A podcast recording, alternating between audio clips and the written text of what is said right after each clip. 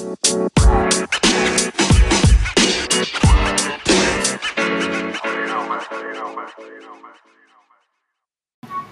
discriminación es cuando se burlan de una de otra persona, ya sea por su salud, color, sexo, religión, edad, etc.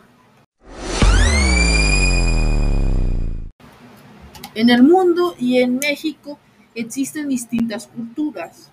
Cuando las personas nos relacionamos unas con otras, mostramos nuestras culturas, es decir, expresamos nuestros conocimientos, ideas, creencias, tradiciones, costumbres, lenguas, maneras de ser, de pensar o de resolver situaciones o problemas.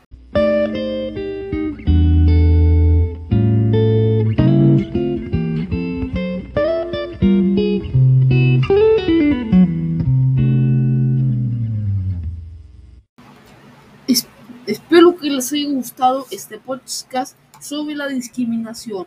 Síganme para más. ¿Y ustedes discriminan?